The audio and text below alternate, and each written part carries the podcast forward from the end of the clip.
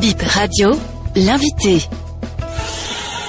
Joël Ataï je suis expert en gouvernance. Comment avez-vous accueilli la démission du ministre Oswald Omiki Honnêtement, avec surprise, d'autant que non seulement il est du Sérail, mais apparemment rien ne laissait présager une telle démission, mais sauf les accidents de parcours dans la vie d'un gouvernement, il n'en manque pas même entre les meilleurs amis. La démission étant a priori le fait du sortant mais elle peut avoir été demandée également par le chef du gouvernement, qui est le président de la République. Donc il y a plusieurs formes subtiles ou sous forme d'une démission, pour ne pas dire d'une séparation. Oswald Meki n'est plus officiellement en charge de son secteur. Le fait probablement aussi que le chef du gouvernement ait voulu prendre le temps de la réflexion, pour ne pas dire euh, qu'il a pu être pris de court ou qu'il a pu être contrarié, c'est qu'il n'a pas pourvu immédiatement au remplacement du démissionnaire par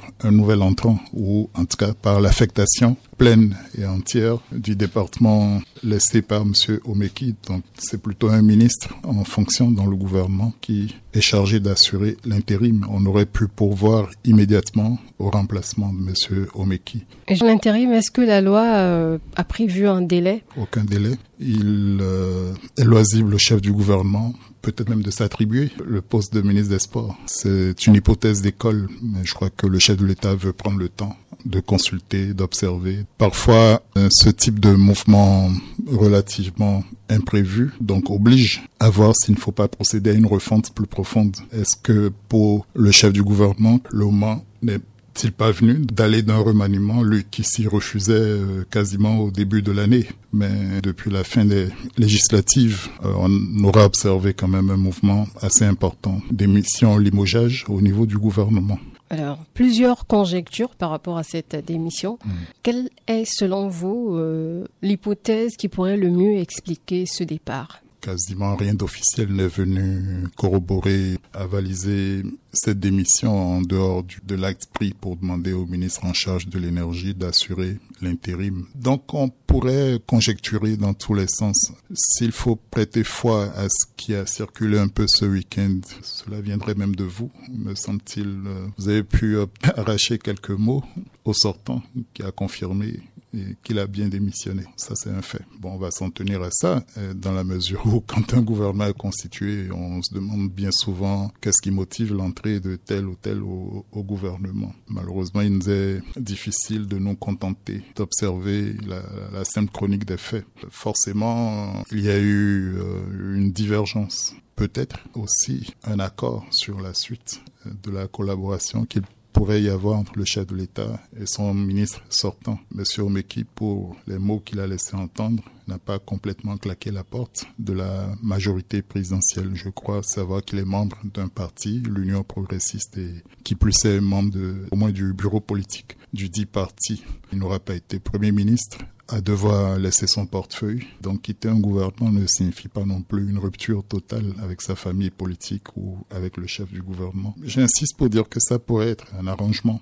Si l'aspiration de M. Omeki va dans le sens de ce qui est dit, c'est-à-dire euh, un fort penchant pour soutenir euh, la candidature non déclarée de M. Olivier Bocca, oui, pourquoi pas, chacun est libre effectivement de décider du moment, de le faire connaître, de s'investir dans la pré-campagne, pour ne pas dire la suscitation de, de candidatures. Peut-être est-il sorti pour mieux se mettre à la disposition pour mieux participer à l'émergence de la candidature de M. Bocca avec ou sans l'accord du président de la République. Justement, euh, vous avez commencé par répondre à la question comment vous entrevoyez l'avenir politique de l'ancien ministre Il n'y a que les jours, les semaines et les mois qui viennent euh, pour nous éclairer davantage sur euh, le sens qu'il pourrait donner ou l'orientation qu'il pourrait donner à sa prochaine action politique. Il peut aussi prendre sa retraite politique politique il a pas mal bourlingué.